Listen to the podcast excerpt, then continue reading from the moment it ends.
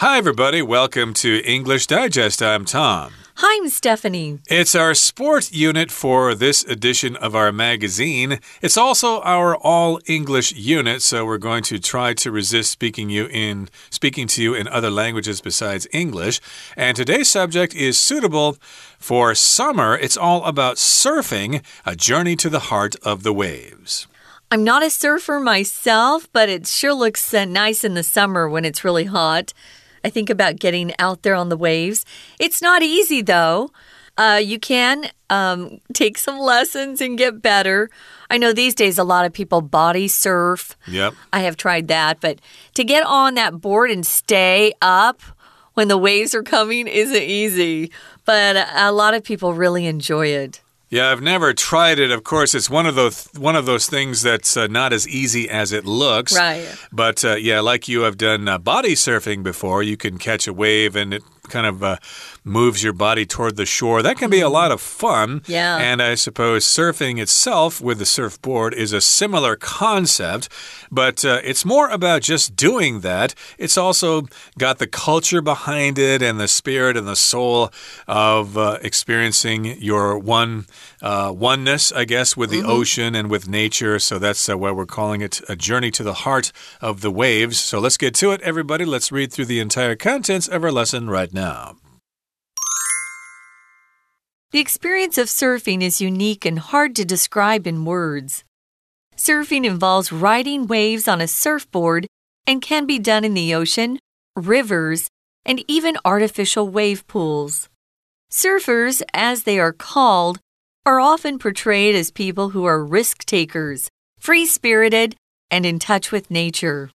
The history of surfing dates back to ancient Polynesia where it was a way to get from one area to another. It wasn't until the early 20th century that surfing became popular in the Western world, and since then, it has grown into a universal phenomenon. Today, surfing is enjoyed by millions around the world, with many world class competitions taking place every year. If you're interested in learning to surf, there are a few basic steps to follow. First, paddle out to the surf line where the waves are breaking. Next, watch for waves rolling in, and then paddle quickly to catch the rising wave. As the wave propels you forward, stand up on the surfboard and ride the wave as it breaks toward the shore. To exit the wave, simply step off the board and paddle back out to the surf line to catch another wave. To surf, you need the proper equipment, including a surfboard and a leash that attaches to your ankle and to the board. Surf wax and traction pads are also required to make the board less slippery and give you grip. There are different types of surfboards to choose from, but the most common are long boards and short boards. Long boards are great for beginners because they are more buoyant and stable, while short boards allow for greater control and are used by experienced surfers. In Taiwan, surfing is a year round sport because of the island's location and favorable climate. Donghe, Taidong, is a popular destination for surfers and is home to Taiwan's national surf competition. The beaches of Kenting, Ilan, and Hualien are also great places to catch some waves. Surfing along the coast of Taiwan, with the sun setting over the mountains in the distance, is a surfer's dream. So, snatch up your surfboard, wax it up, and hit the waves. Okay, everybody, let's uh, dive right in here, uh, so to speak, and talk about our article, one word in one sentence at a time. The title, of course, is all about surfing. It's a journey to the heart of the waves. And surfing, of course, is when you take a board and you stand on it and then you ride a wave toward the shore.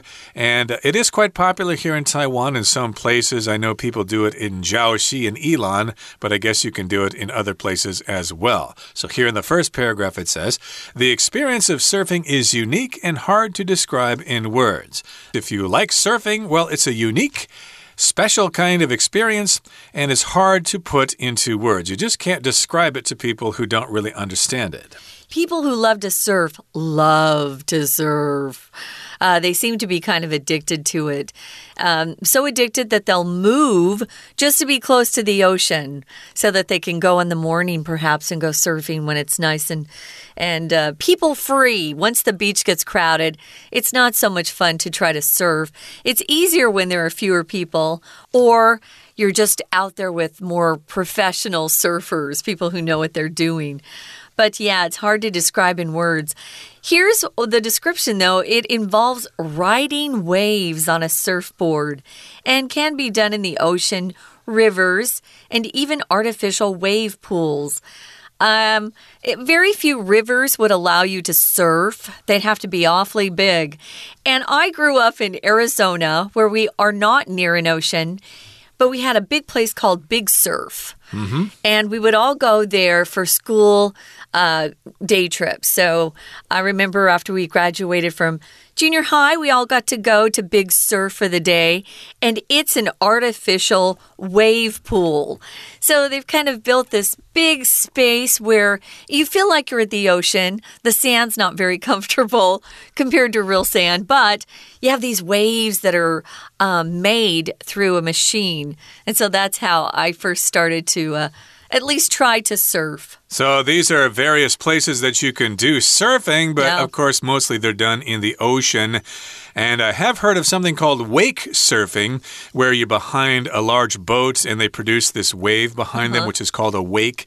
And you supposedly can surf on that for many, many miles if you want to. But we're talking about the common form of surfing that is done at the beach. And surfers, as they are called, are often portrayed as people who are risk takers, free spirited, and in touch with nature. And they also have kind of a unique dialect, especially if they're from California. Hey, man, let's go surfing, man. It's the right time of day to do it. Uh, they kind of talk that way. Yeah. They talk like they're lazy on drugs, you know. It's kind of a fun fun way to to live, I guess. Anyway, yeah, surfers are interesting people. They're often uh, they call each other dudes. Hey, dude. Mm. Well. They are free spirited. They kind of live life the way they want to. Uh, they're willing to take risks or put themselves in danger. Uh, sometimes, if you have a hard fall, it can really hurt you. And it says here that they're in touch with nature. If you're in touch with something, you feel it. So, or you're very in close contact with somebody, for example. Some people are in touch with their families, uh, even though they're in another country, and others aren't so close to their families. If you get in touch with somebody, you get in contact with them. But if you're in touch with your feelings or nature. It just means you're drawn to those things and you feel like you have a close relationship. You really sense them. You have a special connection with that thing, and that's how surfers are often portrayed. Yeah. Uh, to portray just means to depict or describe something, especially in literature or art, like how you portray someone in a painting, for example.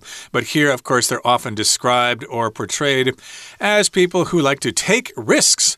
Uh, of course, when you surf, of course, it's kind of dangerous. You're yeah. out there in the ocean, and if the wave is too big, you could be in trouble.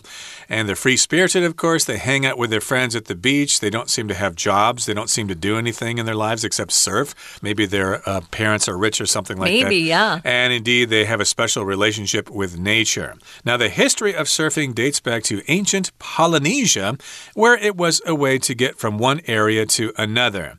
Now, Polynesia is an area in the central Pacific Ocean. It includes lots of groups of islands, including Hawaii. Right, Hawaii, Samoa, the Cook Islands, French Polynesia. And to get from one island to another, they would just hop on a surfboard and kind of paddle over there or try to surf their way over.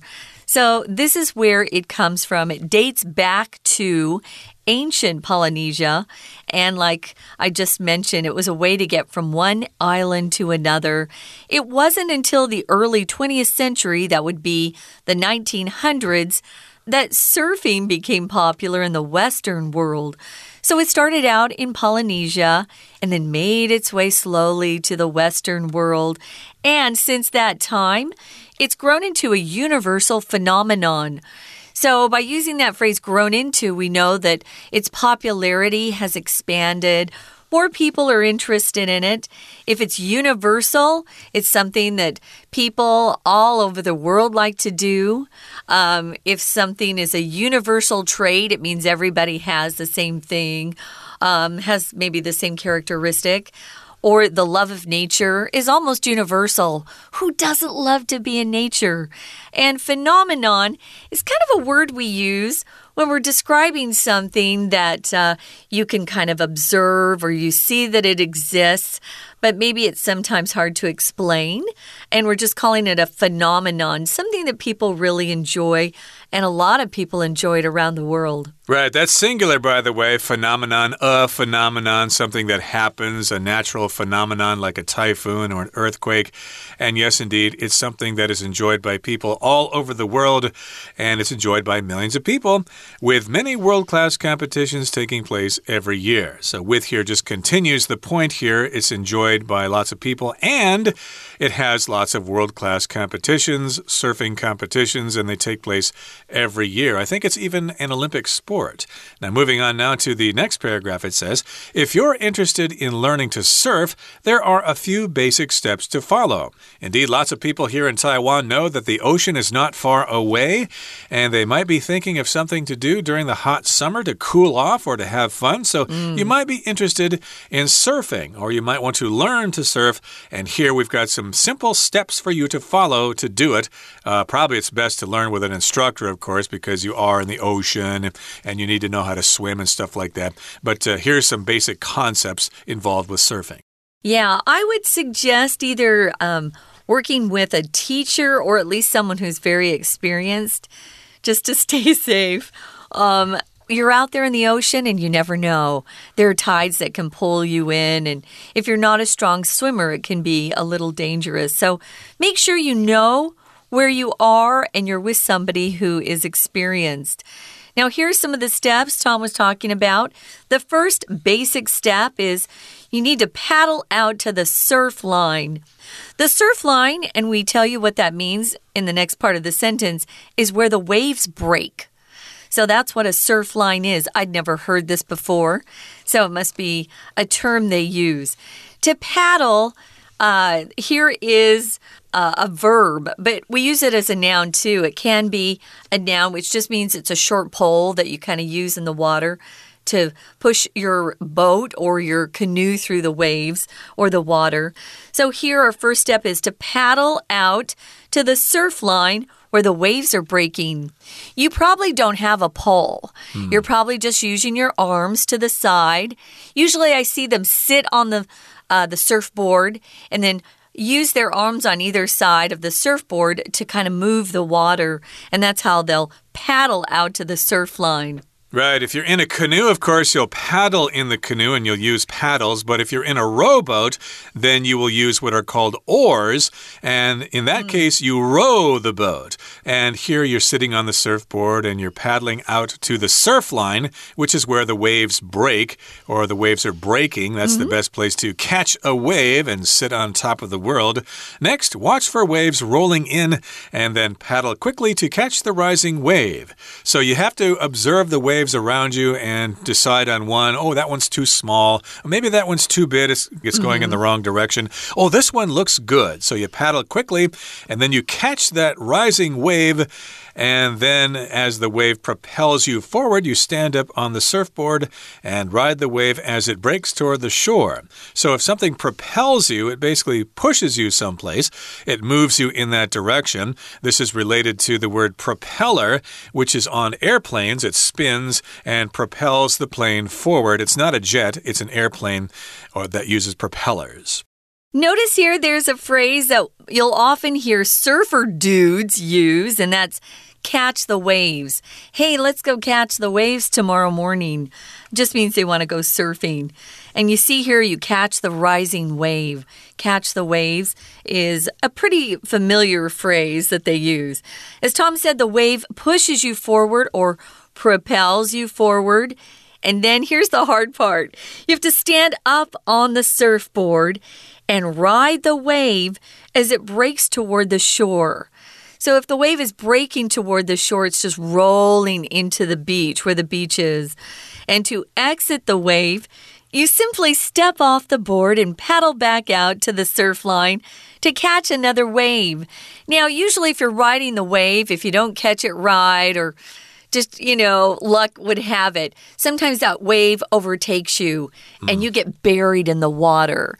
Um, and sometimes I'll be watching these competitions kind of holding my breath, waiting to see if the, the surfer pops his head up from the water. I'm kind of worried about them. Indeed. So, again, it can be dangerous. So, you got to know what you're doing, and it's best to be taught by a qualified instructor.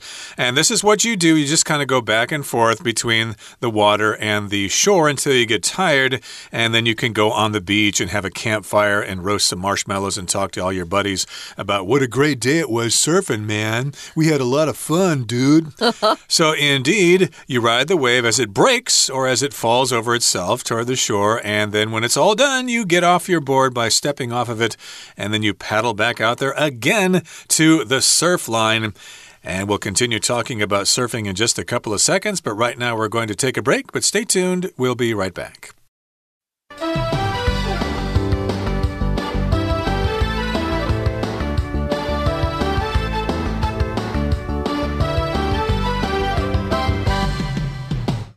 Welcome back, guys. Hey, it's our sports unit.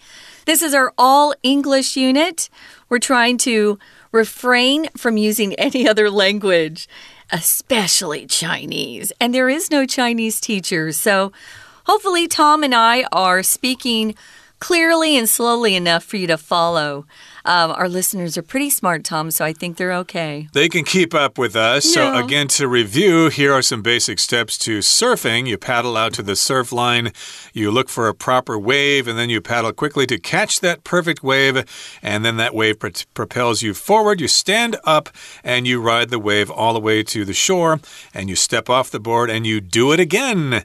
Now, to surf, you need the proper equipment, including a surfboard and a leash that attaches to your ankle and to the board. So here we've got the word equipment, and that's kind of a tricky word because mm it's actually a non count noun. Uh, so many people that I've talked to love to add an S to this. I need special equipments to go no. camping. No, you can't say that equipment is non count because, you know, there are different kinds of equipment and they come in different shapes and sizes. So it's very difficult for people to count them. So we consider this a non count noun. And the equipment for this particular activity would include a surfboard. And then you've got a leash as well. I hadn't heard that before. I just figured you stepped off it, but I guess you need That's for professionals, Tom. Okay. so, again, the equipment includes a surfboard, which is that large piece of uh, balsa wood or fiberglass or whatever they're mm. made out of. And a leash, of course, is some kind of uh, rope or some kind of chain that connects it to you. If you take your dog for a walk, you're going to use a leash. I believe they call that a lead in England, but the American usage mm. is leash. Mm -hmm. So, yeah, if you, you, you get your dog all excited, hey, hey, Buster, you want to go for a walk? They get all excited, of course, and then they you do. attach the leash to them and you take them for a walk. Or they take you for a walk. Mm. Some of those big dogs just pull you along. Um, I had never noticed the leash until I started watching some competitions on TV. And I noticed that these surfers would be holding their surfboards, but there was this rope tied around their surfboard to their ankle. And when they crash or they, you know, they fall over in the water, it's easier for them to catch their surfboard and mm. go back out again. Sometimes, if it's not attached to your body, you have a hard time getting your surfboard back. So that leash will attach or connect to their ankle and to the board. It just helps keep those two things together when they do crash or, as we like to say, wipe out. if you wipe out while you're surfing, usually that wave just comes over and plunges you into the water. Hopefully, you get up pretty quickly and uh, you're not under the water too long. That sounds kind of dangerous to me, though. Of course, I'm from the country. We did not have an ocean there.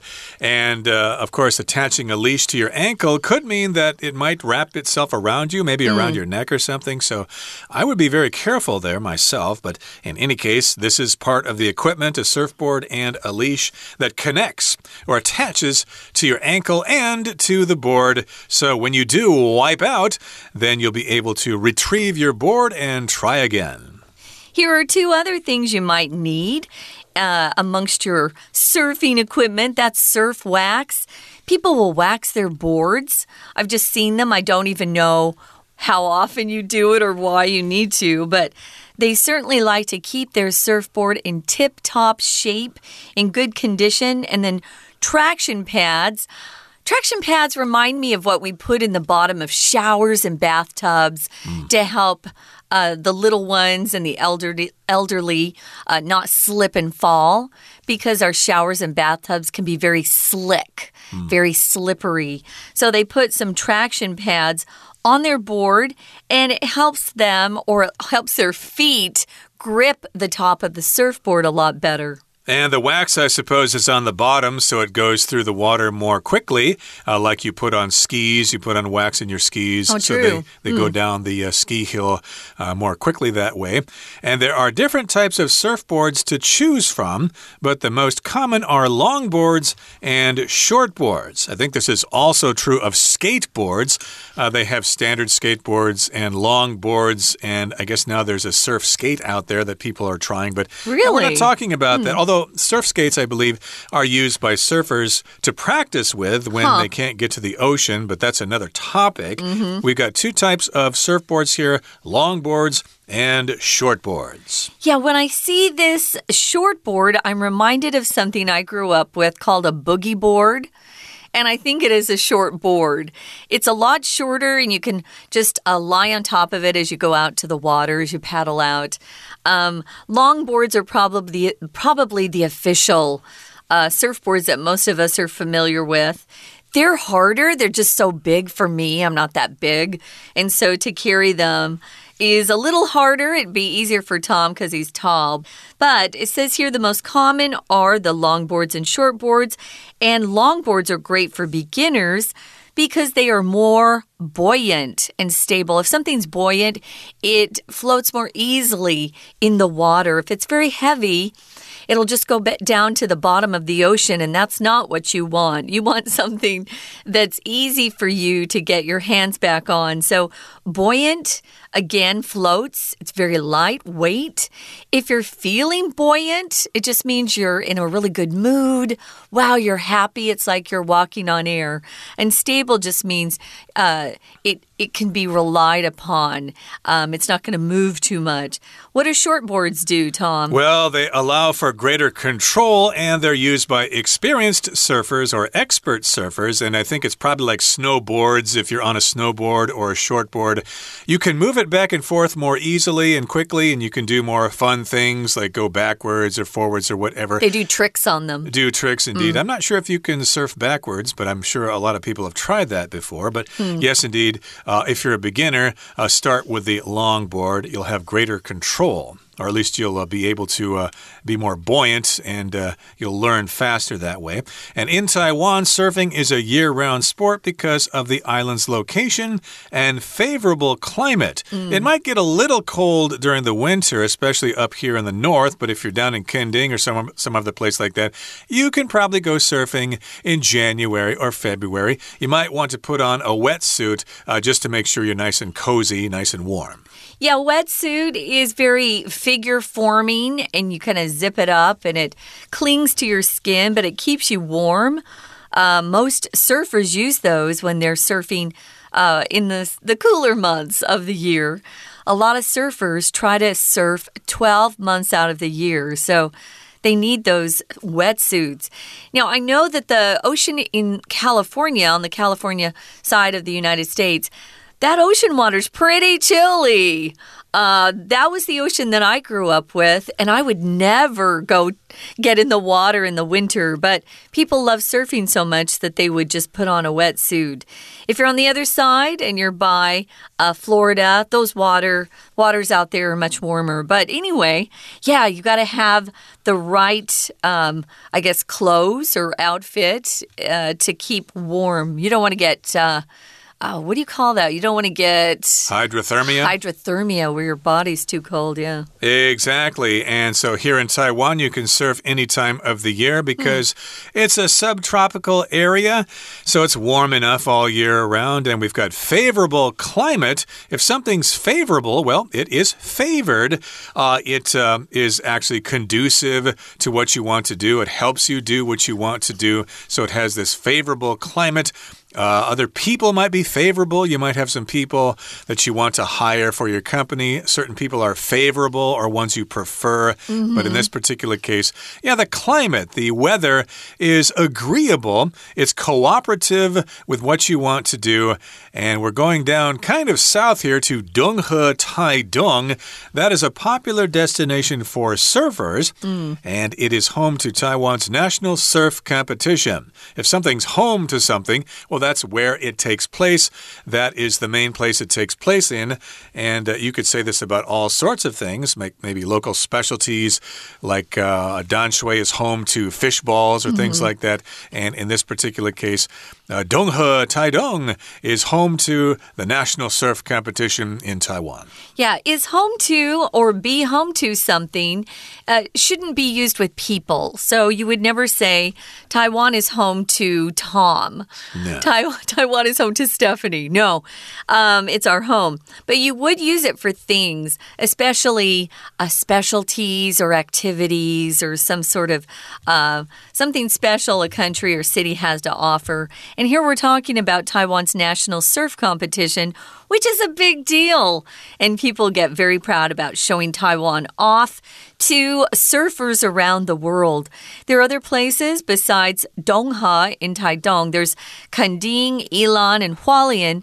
They're also considered to be great places to catch some waves. Yeah, I've only seen people surfing at uh, Jiaoxi in Yilan. Oh, wow. Or yeah. Maybe. I think I said the wrong. Jiaoxi is the hot springs resort. Right. Sorry, I mixed that up. Mm -hmm. uh, Toucheng is where people go to go surfing in Yilan. There might be some other places. I'm not quite sure. I'm not an expert at surfing here. But in any case, uh, these are some examples of places you can go to in Taiwan that offer some good surfing. And surfing along the coast of Taiwan with the sun setting over the mountains in the distance is a surfer's dream.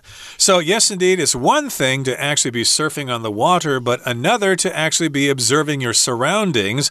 And I, I suppose a lot of people are very inspired when they come to surf in Taiwan because, wow, you can see the wonderful mountains and a great sunset while you're surfing. You'll feel it's heaven on earth. Yeah, it's really beautiful. Uh, reading this description, I, I can imagine that it just must be heavenly. So, our last piece of advice from our author is to snatch up your surfboard wax it up and hit the waves. So if you snatch something, this is a verb, it just means you quickly grab something, quickly seize something. Um, if you're unfortunate enough to be kidnapped, uh, they'll often describe somebody's kidnapping as, as that, that they were snatched by someone on the side of the road or someone uh, opened their car door, snatched them, and then drove away with them. So you can steal something quickly by snatching something. Maybe you've seen movies or shows where a robber or a thief runs by and just grabs a lady's purse and then just keeps running. He snatched her bag. And in this particular case, you want to snatch up your surfboard. You need to wax it up, and then you can hit the waves. Uh, transporting the surfboard to the ocean is another question. You probably need to have special carriers on your car for that.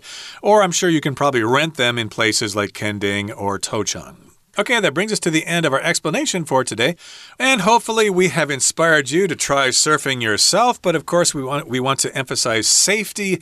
Make sure you know how to swim, and it's best to learn through a qualified instructor. From all of us here at English Digest, my name is Tom. And I'm Stephanie. Goodbye. Bye.